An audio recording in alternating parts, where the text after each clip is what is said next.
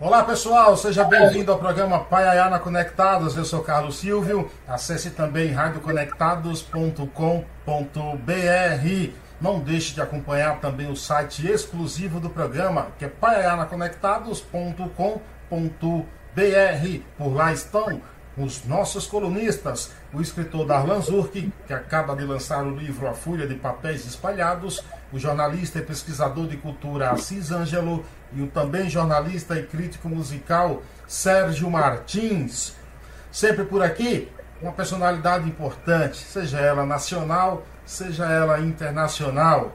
Hoje a gente vai dar um pulo ali do outro lado, ali pertinho, um pouco distante, mas nada que uma bicicleta não resolva. Chegaremos lá.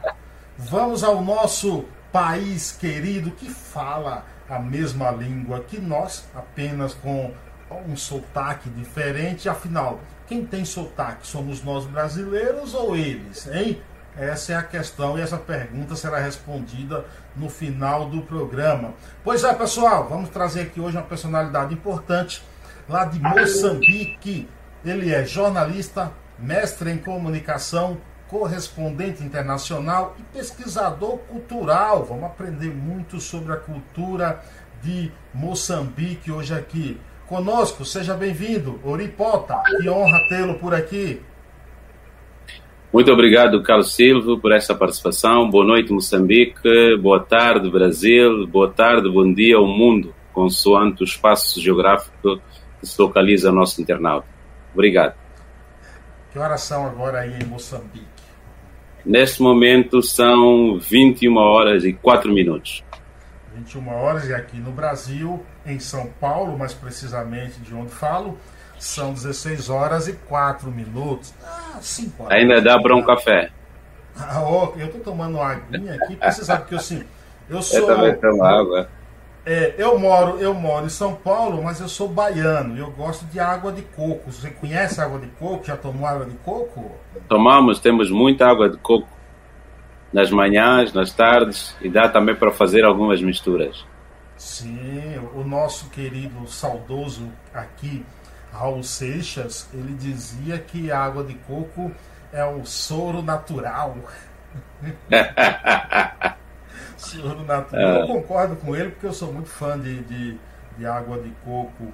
Ori, mas fala, me diz o seguinte, qual é a população de Moçambique? Para a gente começar aqui o nosso papo. Uh, estamos a falar de cerca, a escala de 28 a 30 milhões de habitantes. 28 a 30 milhões, o Brasil está ultrapassando a marca aí de 210 milhões de habitantes, né?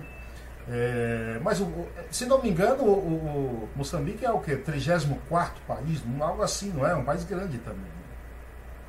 Somos também grande comparando com alguns países da Europa e também somos muitos comparando com alguns países da região. O que interessa é que todos somos humanos, estamos num globo terrestre juntos. Isso é o mais importante. Você fala da capital? Sim, falo da capital Maputo. Maputo. É, é verdade que é, a maior cidade do, do Moçambique, a mais populosa, não é a capital? Olha, Carlos Silvio, agora podes me encontrar de rasteira, tendo em conta que as capitais são dinâmicas e eu não fiz STPC em relação aos números das cidades, estaria aqui a traçoer, uh, podia atrair-me, né? Mas uh, tendo em conta que há este movimento dinâmico, provavelmente poderemos ter algumas cidades como a Beira, com uma população idêntica ou, ou maior. Uh, sem dados estatísticos não queria me trair. É, eu acho que, que, aqui no Brasil, por exemplo, a gente tem é, Brasília, que é a capital e não é a maior cidade do, do país, a maior é São Paulo, com 12 milhões de habitantes, também não é, não é algo raro assim, isso acontece em muitos países, né, em muitos, em muitos um, independente do, do, do, continente. Né? Mas olha, você é jornalista, mestre em comunicação, há quanto tempo já trabalha nessa profissão? Eu trabalho em jornalismo de radiofônico, estou desde 19, 1995 uh, passando por várias etapas. Uh, nós comecei por uma rádio chamada Rádio Cidade, que é ao mesmo tempo também a estufa, ou seja, a, a escola de profissão de rádio para quem passa para o canal onde estou hoje. Estou num canal que atualmente é nacional.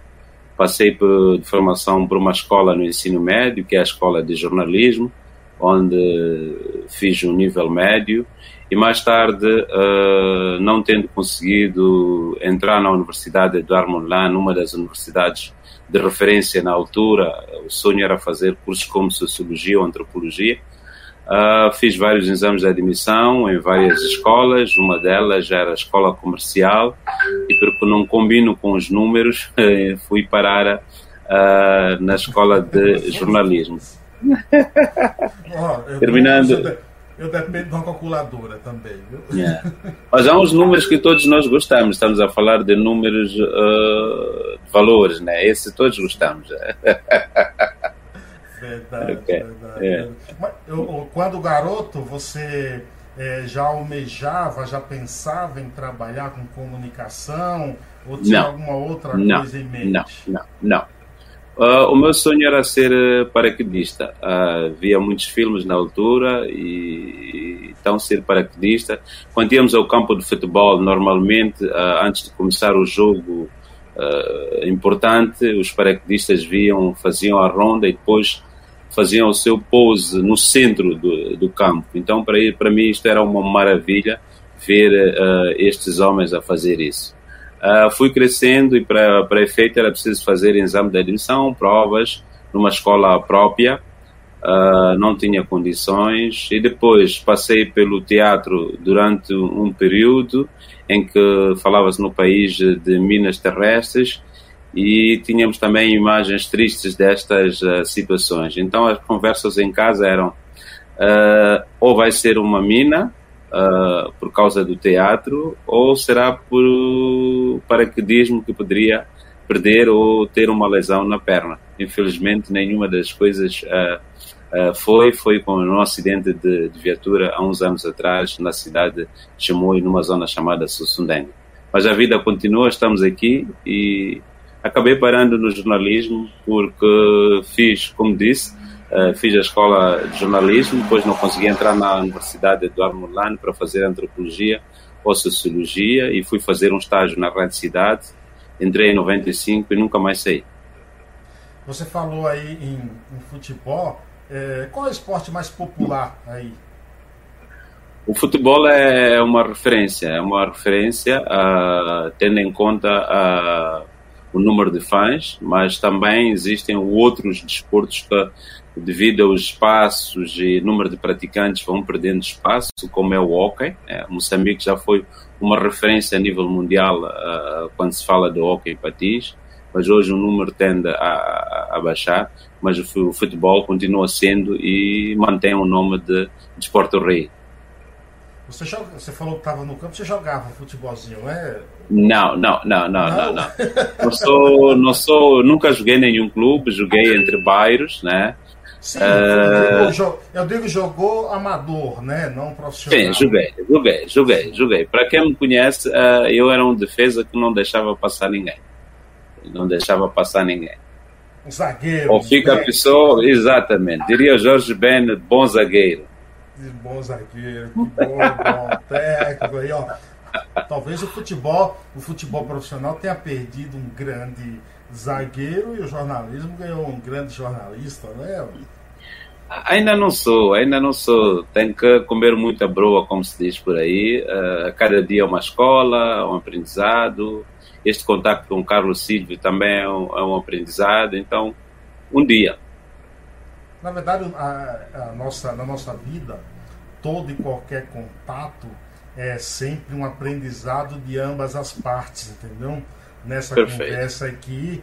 Eu aprendo com você, você aprende comigo, a gente aprende com todos que estão nos ouvindo. Eu acho que essa é o, o, a, o que nos faz, o que nos une enquanto, como você disse, seres humanos. Acho que esse é o nosso papel. O respeito, o aprendizado, nunca se achar o dono da verdade, sempre bu buscar melhorarmos, né? Concorda, Concordo, sim, porque se nós tivermos esta vontade de melhorar, a tendência é que vamos conhecendo novos termos, novas culturas, novas coisas e vamos nos adaptando, tendo em conta a realidade, porque a vida é dinâmica e se nós nos fecharmos, uh, não conseguiremos abrir para este mundo que está em movimento, este mundo que é dinâmico, dizia, e aí poderemos ficar concentrados em algo e não conhecer o além.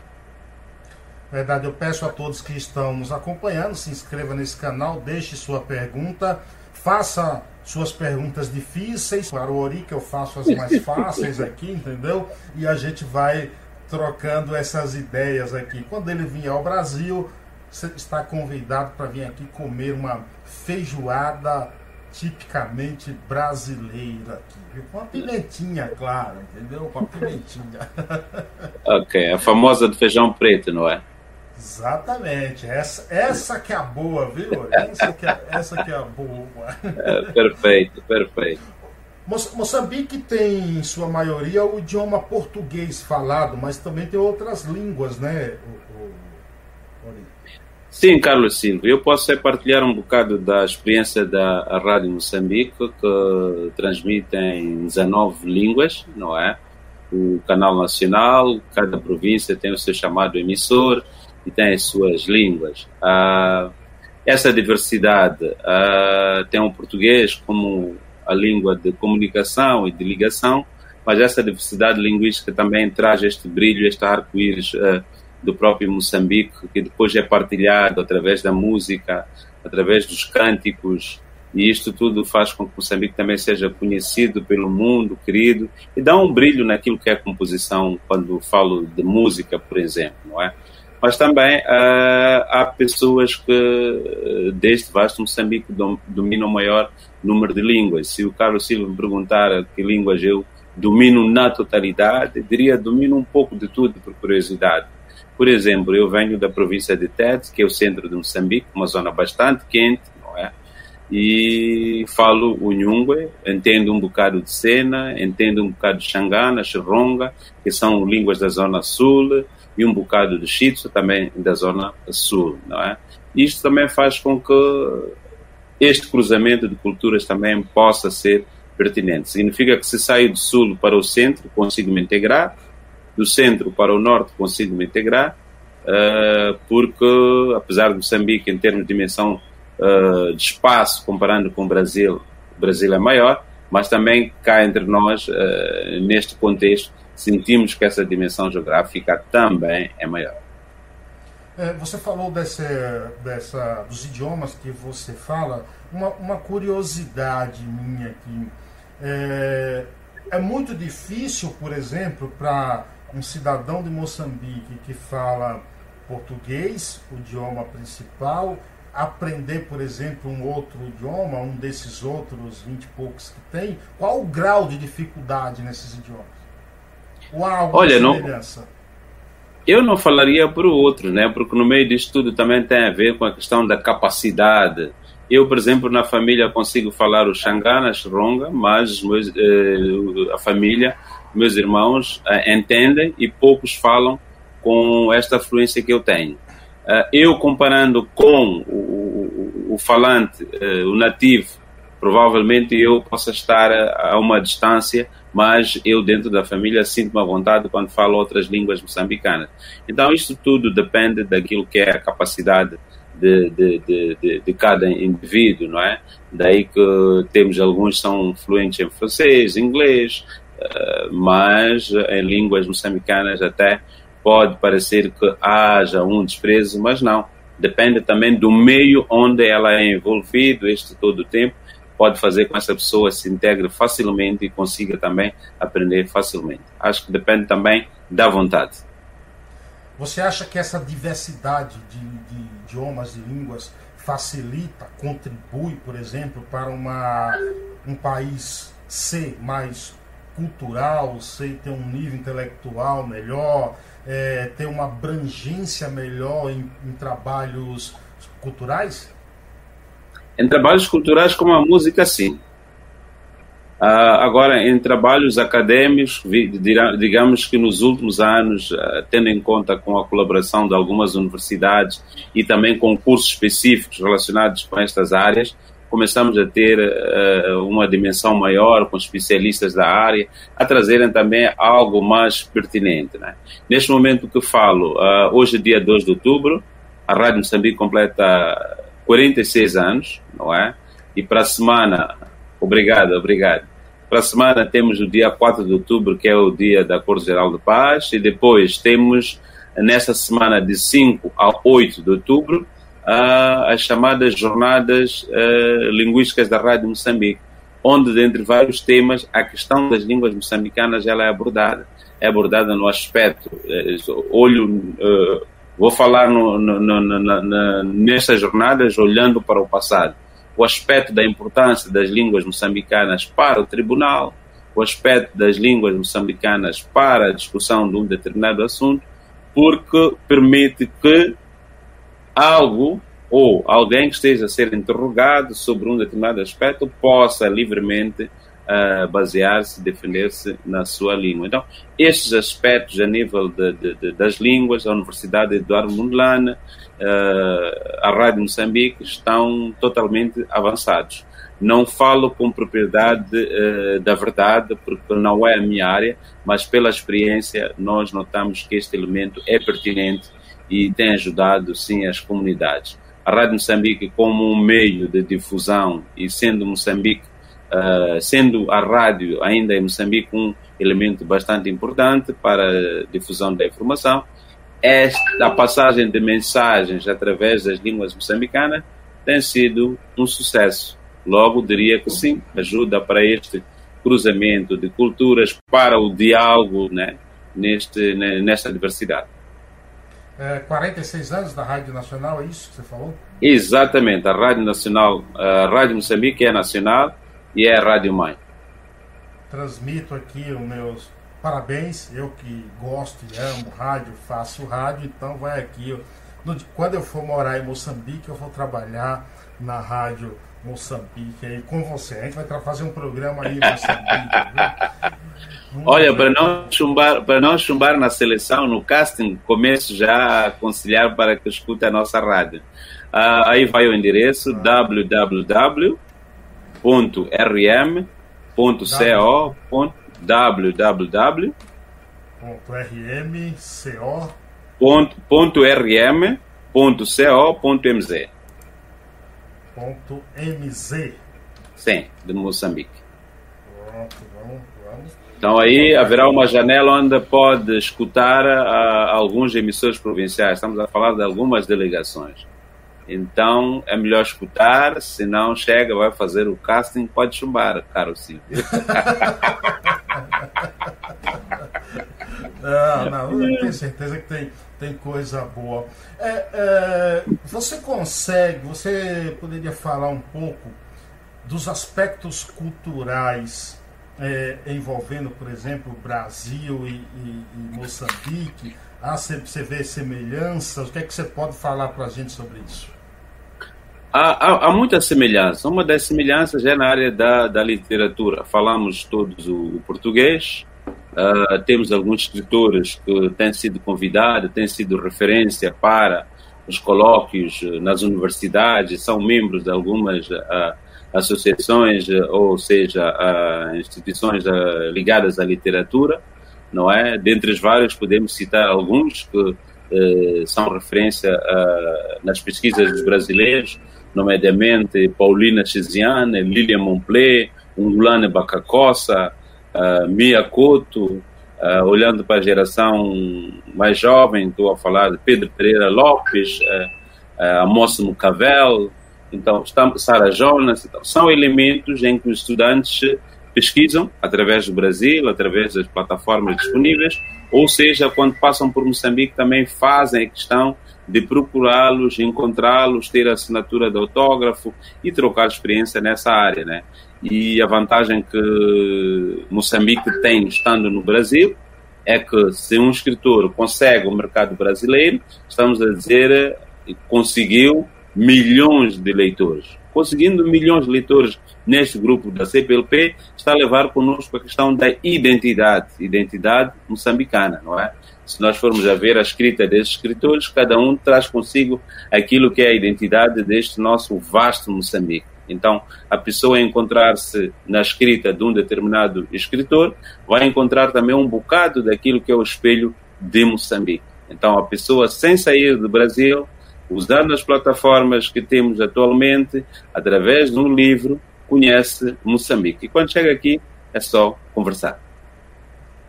É, Esse é um elemento. O outro pode-se olhar também na questão da música, né? falando da execução de alguns instrumentos, principalmente a área de percussão leve, não é? Então há esta combinação a nível do, do, do ritmo, não é? Uh, depois também temos uh, as danças, mas isso podemos ver também neste processo uh, do movimento, a história que nos leva à busca de uma identidade, este cruzamento todo. Há sempre uma semelhança nas danças, até o movimento do corpo, não é? Então, há sim essa semelhança. A língua é a principal que nos une e nos traz nesta, nesta, nesta conexão aqui no Paiaiá, no Conectado. Oh, falando perfeitamente do, do, do, programa. Você citou o nome do Miyakoto e talvez ele seja o, o escritor mais renomado do Mo Moçambique, fica à vontade para me corrigir caso esteja errado aqui no Brasil. É, pelo menos é o que é mais falado de Miyakoto, inclusive elogiado por grandes nomes da literatura aqui no Brasil. Como é que ele é visto aí em Moçambique? Qual é a visão que as pessoas têm do, do Miyakoto? Pela simplicidade dele, uh, é visto como uma pessoa simples, afável para receber uh, os novos talentos. Falo isso uh, pela proximidade que tenho quando é para fazer alguma entrevista, mas também pela experiência que tive passando pela Fundação Fernando Leite Couto, que é uma fundação cujo Mia Couto é presidente é uma fundação criada pelo Três Irmãos, ele é um deles, e é uma homenagem a, ao pai, que é Fernando Leite Couto.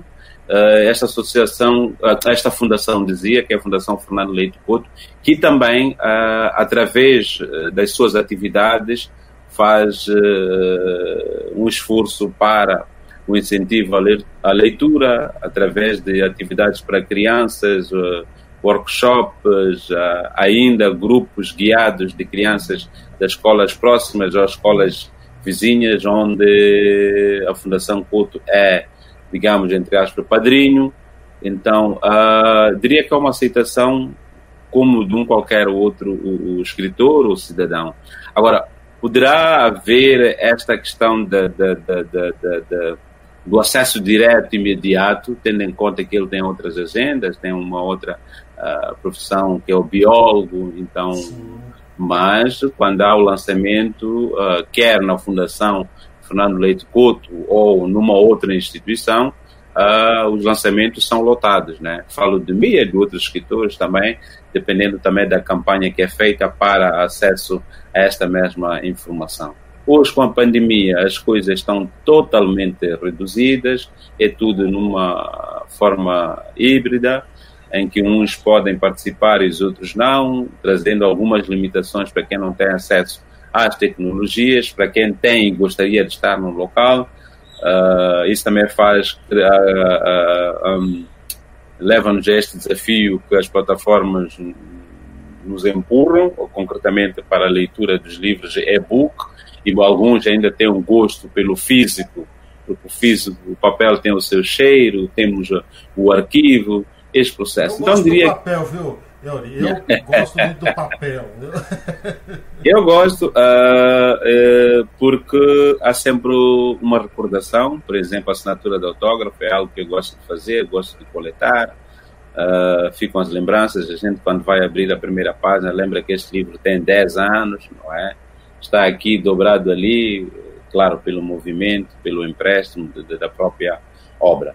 Então, diria que ele, para além de olhar numa vertente de ser como é recebido em Moçambique, acredito que também nos outros países, uh, pela sua forma uh, de escrever, esta reinvenção da forma como ele escreve. Uh, não me lembro agora, mas li algum tempo uma investigadora brasileira dizia que Mia Couto traz dentro de si, ou seja, Mia Couto dá voz a, a, de uma forma diferente dos outros escritores. Na obra de Mia Couto vamos encontrar voz para o homem, para a mulher e até para a criança. Enquanto que nos outros escritores, não só de Moçambique, da expressão portuguesa, do CPLP, há esta divisão entre homem e mulher, enquanto dentro de Mia Couto encontra-se esta parte. E depois, de uma forma uh, que ele se apresenta, quando se trata do seu livro ou conversas com, com o escritor, ele sempre diz, olha, sou ou um homem com nome de mulher num país onde há muitos homens, uh, ou seja, a defesa de, de, do outro lado é do homem. E chega até a dizer algumas coisas só de uma forma cômica para começar as suas conversas, quando diz que, olha, eu sou um branco africano, uh, e aí remete-nos aquilo que é a sua proveniência, né? Eh, de um subúrbio na província de, de, de, de, Sofala e da forma que ele escreve também encontramos o relato uh, nessa visão daquilo que ele vive. Uh, são algumas das minhas opiniões olhando para aquilo, o pouco que eu já li sobre ele, o pouco que eu já ouvi nas entrevistas com ele. Então diria que uh, da mesma forma que, que, que, que vocês o recebem, nós também o recebemos. A diferença é que nós o temos mais próximo e a agenda dele conosco é aqui, ele está conosco, enquanto que no Brasil é tudo já programado, daí que os salões são, são enormes, eh, é lotado ou por marcação. Falo isso com experiência de amigos brasileiros que quando a gente consegue um livro com assinatura de Mia e mandamos para o Brasil, ficam todos emocionados, né? Da mesma forma que também nós, quando conseguimos a assinatura de um disco do, do, do, do, Gilberto Gil ou do seu Jorge, por mais que não tenhamos um contato físico com ele, mas a gente tem esta emoção, gostaríamos de estar com este que a gente admira. Exatamente. É, inclusive no, no, no livro Terra Sonâmbula do, do, do Mia, que, é, que ele fala até sobre a, a, cultura, que ela pode ter uma função é, a partir daquilo que você sente, e é exatamente isso que você está falando, seja de um livro com autógrafo, seja de um disco, e isso, isso é importante, ele, ele fala muito bem disso.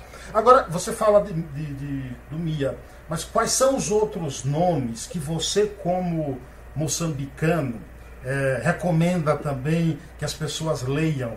Pessoas que eu digo de outros países, como o Brasil, que às vezes não por um acaso ou outro não conhece, conhece o Mi e não conhece. Quais são esses outros nomes que você pode destacar? Olha, a minha recomendação não é definitiva, não é porque uh, senão, uh, que fique bem claro. Mas Olha, eu, uh, ler um Gulano Bacacosta faz bem. Um Gulano Bacacosta. Lília Montpellier.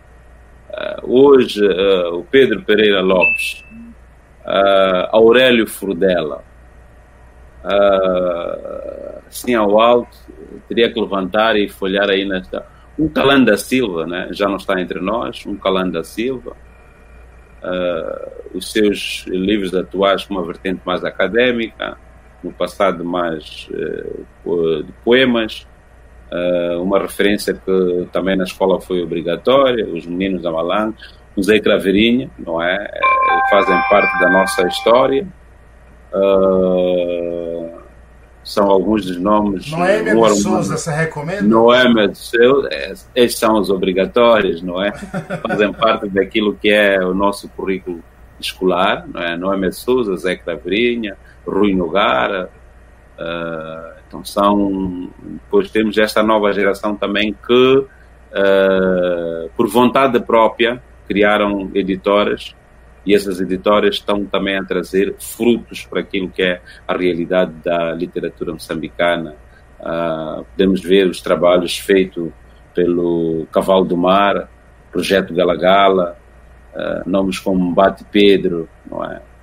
Então, há, há muita coisa que, que, que, que, é de Moçambique, que também é conhecida no Brasil, uh, com base na literatura, música, dança, teatro, Então, diríamos que a distância geográfica é que nos separa, a língua nos une, as tecnologias nos unem, mas os elementos culturais são muito semelhantes. É difícil encontrar, uh, principalmente os que têm acesso à tecnologia e nas grandes cidades, um moçambicano que não consiga dizer o nome do, do músico brasileiro, o ator de teatro, de novela, não é? Porque a novela também foi um dos elementos de aproximação entre Brasil e Moçambique.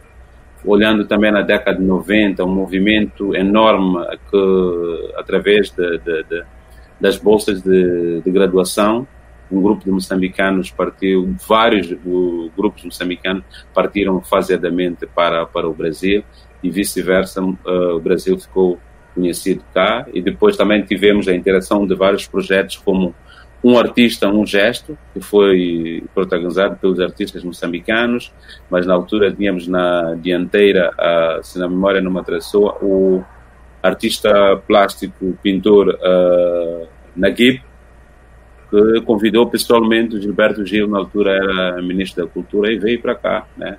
E os brasileiros passam e gostam de tocar em Moçambique. É, eu, eu, eu sou suspeito de falar de, eu sou baiano, assim como ele. Também, então. Então okay, sou suspeito de falar de, de, do mestre Gilberto Gil, né? Você está tá falando aí em geogra distância geográfica. A gente vai dar um pulo ali até Paris, que também fica pertinho, nada que uma bicicleta não resolva okay. essa questão. Por lá está o meu amigo, mestre Bill lá, o yeah. homem que nunca dorme, né?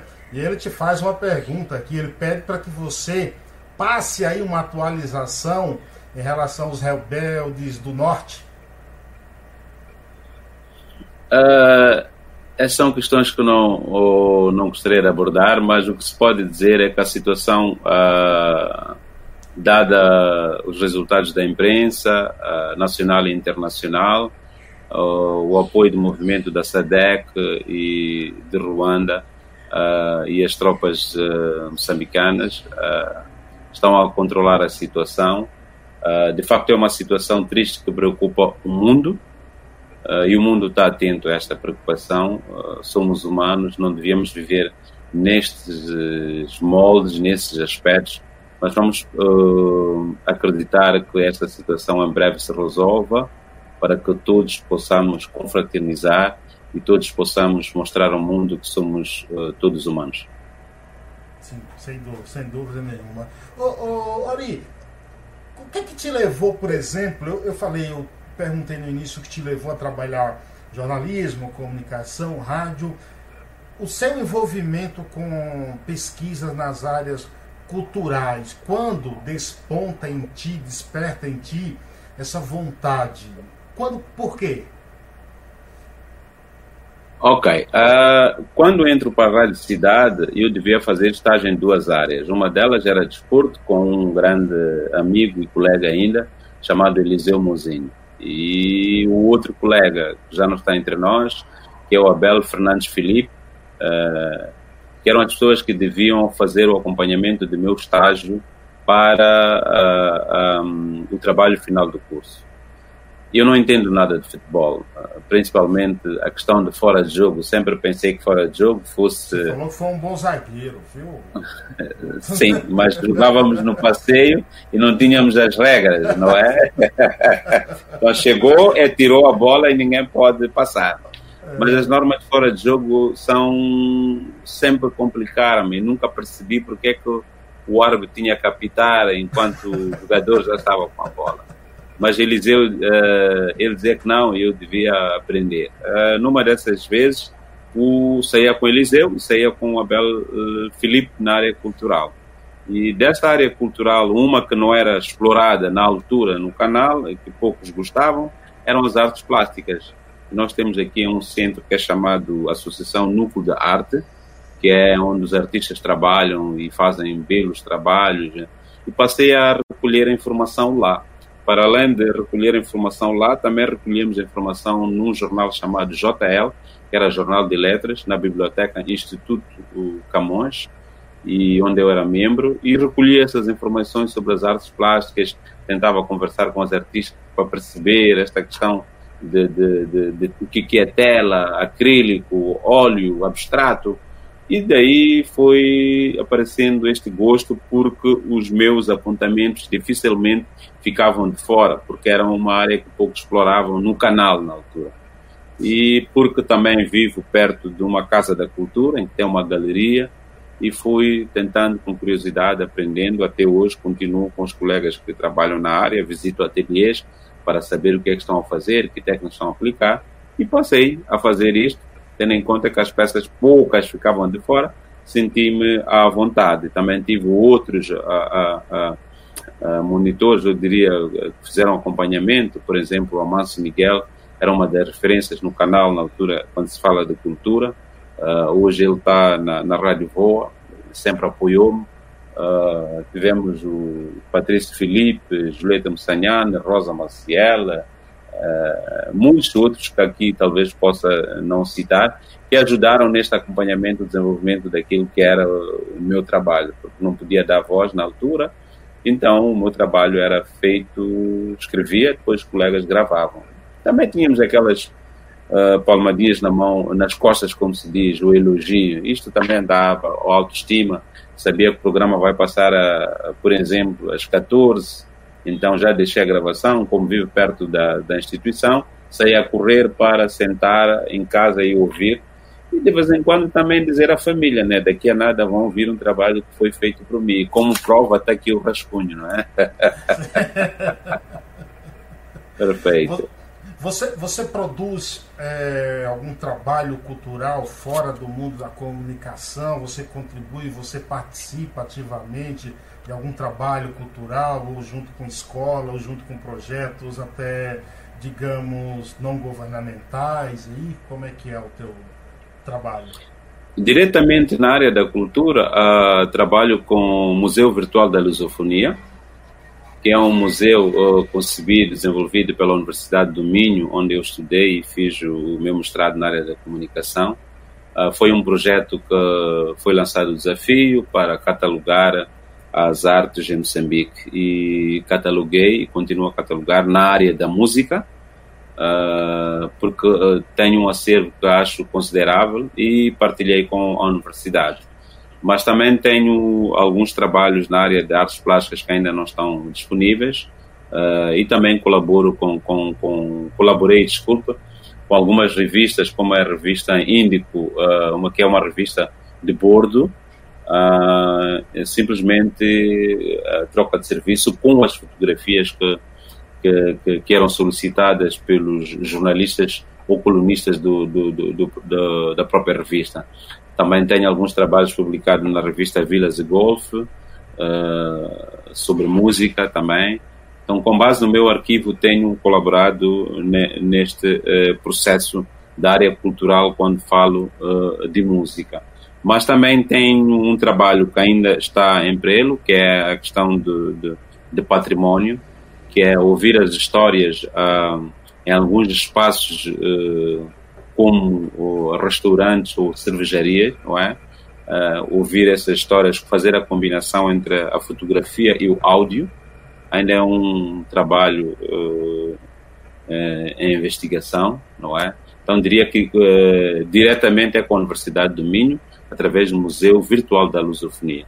Mas também tenho fotografias publicadas na página da ONU News, que é onde sou correspondente em Moçambique, é, onde o material, é, apenas uma subscrição permite com que eu possa fazer o uso do material, possa baixar e possa fazer o uso. é dali onde temos histórias humanas sobre aquilo que acontece, principalmente relacionado com, com, com as agências. Então, se for a pesquisar na área cultural, vai encontrar sobre algumas efemérides culturais, sobre o dia do livro, o dia mundial do jazz, o dia da língua materna, mas isso tudo baseado ou no arquivo ou preparado para esta determinada informação ser partilhada no próprio dia. A nível da rádio, onde sou funcionário, uh, sempre que há uma oportunidade para fazer uh, algum trabalho, o faço e depois partilhamos em vários canais. Temos um canal que é jovem, que é chamado Rádio Cidade, temos a Antena Nacional, que tem um programa que é chamado Compasso. Devido à pandemia, temos poucos espaços para divulgação deste material. Uh, e também uh, quando alguns colegas de outros canais, como uh, falava aqui do colega Manso, a avó, que é a Voz da América, necessita de uma foto para ilustrar o seu trabalho, também partilhamos, né? Então, há desafios também de outras áreas que já o fizemos, como uh, funcionário da Rádio Moçambique, que é a história de profissões. Provavelmente algumas ainda estão disponíveis no YouTube e no, no, no Facebook.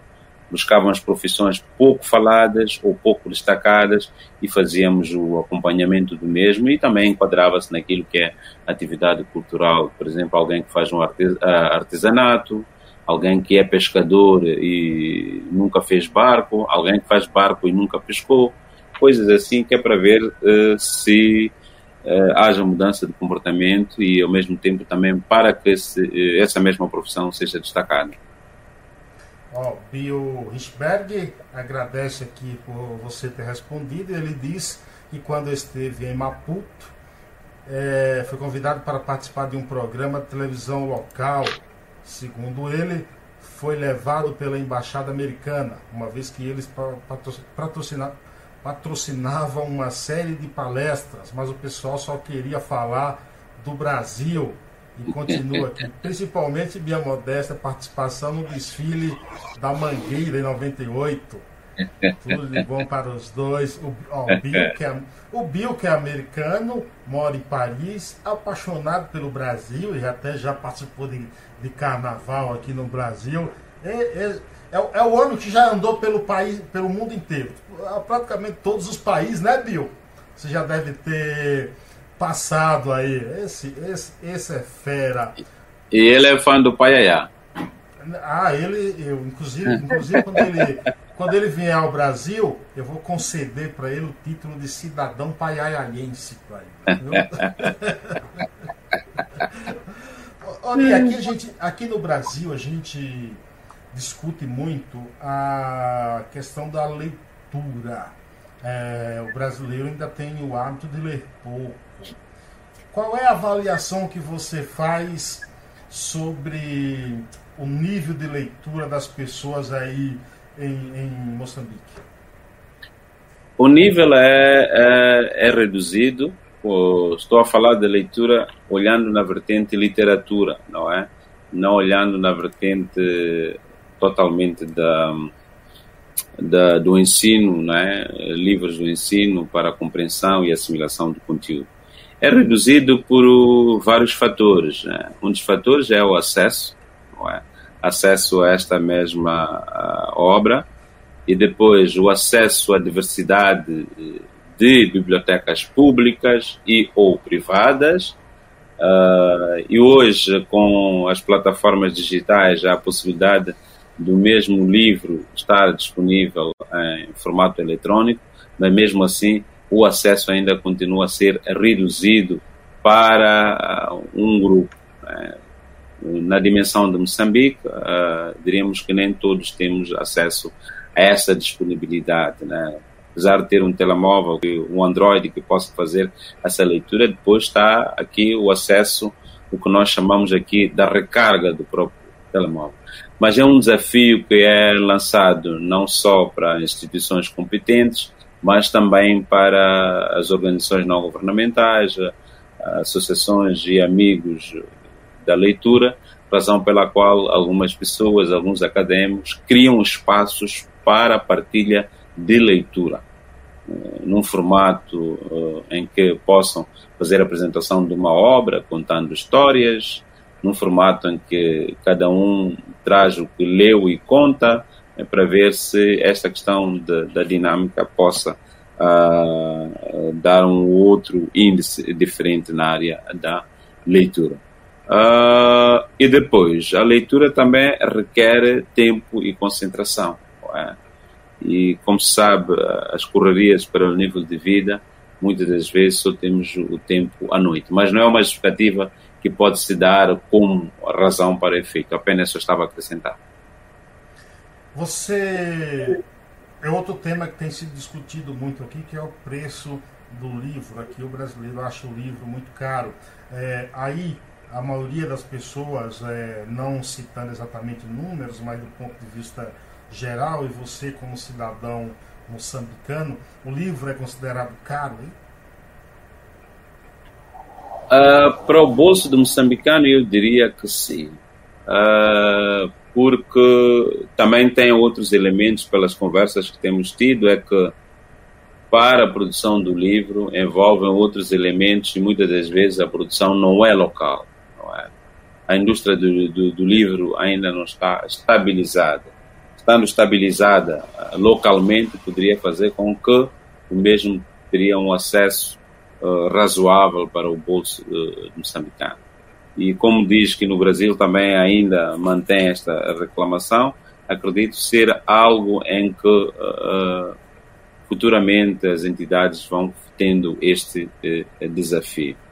Talvez alguém perguntaria: ah, as pessoas não compram o livro, mas fazem outros gastos. Então também tem a ver com o vício, o gosto uh, pela leitura. Se me perguntar quantos livros comprei, talvez o número uh, seria reduzido. Teria mais livros que comprei para fazer o trabalho final do curso, para estudar, e os outros vou comprando consoante as necessidades uh, da referida obra. Qual é o teu livro? Aqui a gente chama livro de cabeceira, que a gente dorme ao lado, preferido, assim. E no teu caso, qual é o teu? Assim, aquele que você leu e te marcou? Ah, esta é uma pergunta que sempre coloca-nos entre a espada e a parede. Eu li um livro oferecido pelo meu irmão, que era, foge-me o, o, nome completo, Antonji, uh, Na Casa de Meu Pai. E esse livro foi e nunca voltou, né? E foi esse livro que me faz agora ter medo de emprestar os livros. É, você, é. ó, temos algo em comum. Eu não gosto de emprestar livro muito, não. Exatamente. E depois uh, estamos a falar. Uh, há também livros que, que, que, que, nos marcam durante o processo acadêmico, não é? Uma das referências é a teoria de comunicação, que é do Dennis McQuell este foi um que diríamos que era né, acordar de manhã e buscar lá soluções para aquilo que é o meu trabalho. E até os dias de hoje, uh, quando faço alguns trabalhos relacionados com a comunicação, vou lá espreitar, uh, vejo o que está atualizado o que está, não está atualizado. Mas uh, gostaria de ter, quando passo pelo uh, pelo, como é que diria, pelo Ardina, o Fabarista, uh, compro alguns de banda desenhada, o Patinhas e o Pato Donald, que é só para rever e, e, e, ter no arquivo, né? É, ter no arquivo. Nós tivemos uma série de banda desenhada que depois uh, desapareceu, que era o Curica, não é? Uh, depois eu posso procurar o link e partilhar. Acho que houve uma exposição há pouco tempo no Colunguano. Então diria que, assim, essa questão da leitura depois também veio tarde, confesso que veio tarde. Uh, veio tarde por causa da escola e por causa da necessidade do trabalho. Né? Antes era ler o que o professor mandou. Ó, tem alguém participando aqui com um nome que eu acho lindo esse nome. Anabela é, Maté, a pronúncia ou Maté? Mates. Mate, com esse acento, né? Tem essa diferença de, de, de da sílaba. Ah, acho que sim, sim. Acho que depois do acento, então é Maite. Sim, sim, sim. Isso, Anabela. Que ela, diz, ela diz aqui algo até importante, ó. Acho que é também a falta de hábito de leitura. Há livros a preços acessíveis. Aqui no Brasil também tem essa questão. Há muitas lojas e livrarias que fazem promoções, inclusive sobre alguns clássicos, e aí, às vezes as pessoas não, não adquirem. Também tem essa questão, não é? Sim, uh, essa questão, como a, a, a, participante Anabela, que por sinal também é professora de, de, de português, de língua portuguesa, uh, há elementos que influenciam, né? Trocamos algum valor dos livros para os discos e outros vícios, né? Então este é um processo também que uh, as, as, instituições lutam para essa uh, disponibilidade do próprio livro e depois uh, criar esta possibilidade de alguém acordar e para além da biblioteca mais próxima ter o seu livro, não é?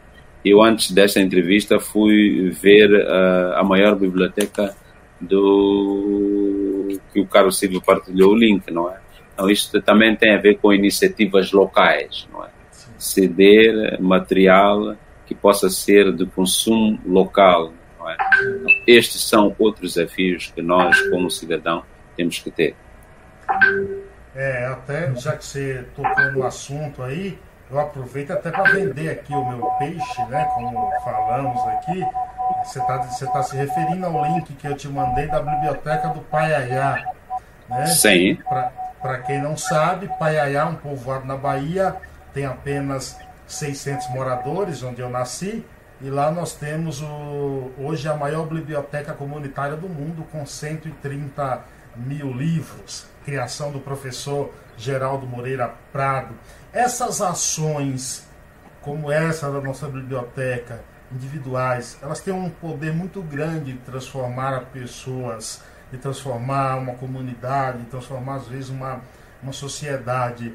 Há gestos, há situações de gestos individuais aí que você poderia até falar para gente?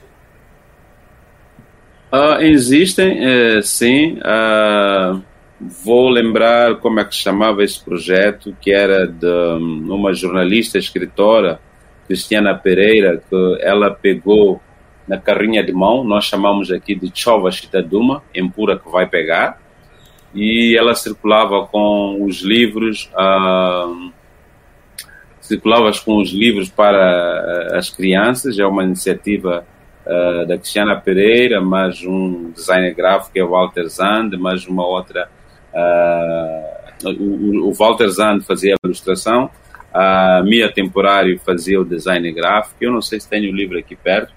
E esse mesmo material circulava através de uma carrinha para os bairros para contar a história e depois o mesmo, a mesma carrinha uh, ficava uh, no bairro e tinha um responsável que, que, que, que, se dedicava a contar a história se me permitir um minuto só, numa vista claro, rápida. Claro, claro.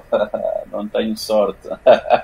Claro, deve estar é, porque às vezes, assim, né? Tem porque um às vezes eu. bonito aí de arte, né?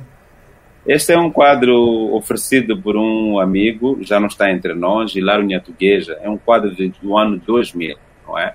Por enquanto ele fica aqui, que é num pequeno espaço, mas ele merece um espaço maior, não é? E está bem guardado, como vê, de 2000 para hoje são 21 anos. Uh, quando ele estava a pintar a obra, ele disse: Olha, eu preciso oferecer uma obra num dia desses, vamos combinar. É pena que esta aqui ainda não acabei, mas se quiseres, leva.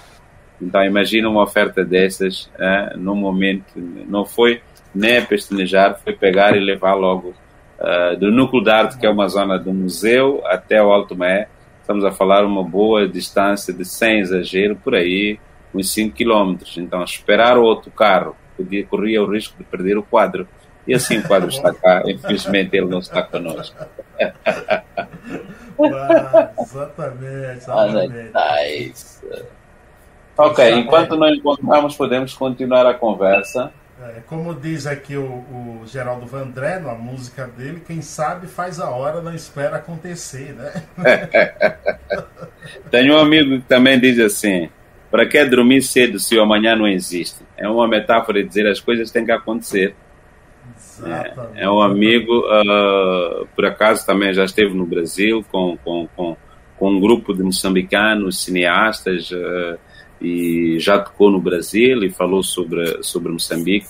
Na altura ele estava num projeto de construção de instrumentos tradicionais através de uma fruta chamada massala, que é uma fruta em formato de bola, e fazia um instrumento que depois, instrumento de sopro, não é? E era essa a citação dele, ele chama-se Chico Antônio, do qual eu estava a dizer que ele pergunta na música, por que dormir cedo se amanhã não existe? Tem um, um cineasta é, gaúcho, brasileiro que mora aí em Moçambique, é o Chico Carneiro. Licínio, Licínio. Ah, Licínio, Licínio. É. Sim, sim, é sim, sim. Ele é muito conhecido aí também, né? É moçambicano. Já é moçambicano, né? É nosso, é nosso, é nosso, é nosso. É um Você cineasta que... com, com, Sim, pode falar. Sim? Sim? Não, não, pode, pode. Você sabe como ele é gaúcho, né? Aqui, os gaúchos têm uma, um, so, um sotaque diferente, né? Como o país é grande e tudo, que é o Tchê, né? O gaúcho fala muito Tchê, né? Tchê, não sei se aí vocês sabem disso, né? Tchê, Eu não. Muito, é, o gaúcho aqui ele usa. Quando, se algum dia você tiver a oportunidade de falar com ele, Aí você chega perto e fala, e aí, Tchê? Ele vai perguntar de onde você ouviu isso, entendeu? Tchê. tchê, é, Tchê. Entendeu? Ok, ok. Eu ligo para ele amanhã e digo, como está, Tchê? E, perfeito, perfeito. Mas olha, Oi. o que é que significa? Senão ainda ligo para ele, depois crio aqui uma é, guerra. É um, é um dialeto sem nenhum Tchê, é, é, como se falasse assim, é, você. Ok, é, perfeito. É, Tchê, aí, aí, Tchê. Okay. Outra, outra, outro coisa que eles usam muito é tu. Eles usam muito tu. Tu sabes, tchê. Tu sabes, tchê. Chega, você chega para ele e fala desse jeito. Okay. Tu sabes, tchê, que aqui em Moçambique essa coisa é diferente. Tu sabes, tchê, tchê. Anotado. Anotado. Isso. Anotado. Oh, que horas que você está na rádio de Moçambique, para as pessoas que também estão tá aqui no Brasil, querem te ouvir, como eu também, vou passar a te ouvir. É, quais os horários? Não tenho horário fixo, porque agora foi-me uh, incumbido um novo desafio e raras vezes consigo produzir conteúdo para partilhar, mas sempre que posso eu partilho o, o conteúdo com os meus colegas dos canais que referi, a Rádio Cidade, uh, que é uma rádio generalista e jovem, uh, uh, e a Antena Nacional, que é para o país todo, na área cultural. O novo desafio que tenho é na área de formação, não é? Foi incumbido o desafio de, de, de, de de dirigir, ou seja, ser responsável pela, pela área de formação. Então, o que posso fazer é lembrar o site que já está aí indicado para ouvirem as nossas emissões, www.rm.co.mz e vão acompanhar as notícias sobre Moçambique, não é? E outras também internacionais e podemos estar uh, ligados. Uh, se tiverem a oportunidade também de visitar o site da ONU News, não é? Uh, deixe que rapidamente procuro em formato de português. Uh, uh, e que eu mexi, será que desapareceu a conexão ou ainda estou no pai aí conectados? Tá, não, está aqui, pode falar. Ao não pode falar, né? Ao vivo e a cores, dois caras bonitos assim, entendeu? Então, uh, pode colocar aí www. Ah. Ponto. Ah. Uh, desculpa, desculpa. Uh, é melhor. News, é news de notícia, né? Sim. Ponto UN. UN. Ponto org. Ponto org. Barra PT. Então seria news un.org/pt. Este é o site da, da Rádio das Nações Unidas em português. Uh, se colocarem lá Ouripota, poderá haver conteúdos relacionados ou produzidos por mim, uh, nomeadamente algumas fotografias, uh, alguns textos sobre a atividade das agências a nível de, de, de Moçambique, não é? E com o nome podem também encontrar alguns trabalhos que já foram feitos uh, uh, que levam a minha assinatura. Oripota, que honra tê-lo por aqui. Gostaria de te agradecer imensamente ter aceitado o convite, trocar essa ideia aqui entre esses dois países de mesma língua. muito obrigado. Aqui no Brasil estou à disposição também de algo que queira divulgar, queira mandar compartilhar com a gente, por favor, pode me enviar, você tem meu contato, fique à vontade para enviar a hora que quiser. Não se sinta incomodado por nada. Mande sempre que será uma honra. Muito obrigado, viu, por ter aceitado bater esse papo. Obrigado, Silvio, e obrigado a todos os internautas do Paiaiana Conectados. Obrigado, Moçambique, obrigado, Brasil e colegas que puderam interagir nesta nossa conversa. Foi um prazer. Um abraço. Abraço, Uri. Obrigado a todos também. Quem não se inscreveu nesse canal, se inscreva. O vídeo já ficará disponível no YouTube para quem quiser rever e compartilhar com seus amigos. Um abraço, gente. Até uma próxima. Tchau, tchau. Mais podcasts como este você encontra no site da Rádio Conectados, radioconectados.com.br ou no seu aplicativo de podcast favorito.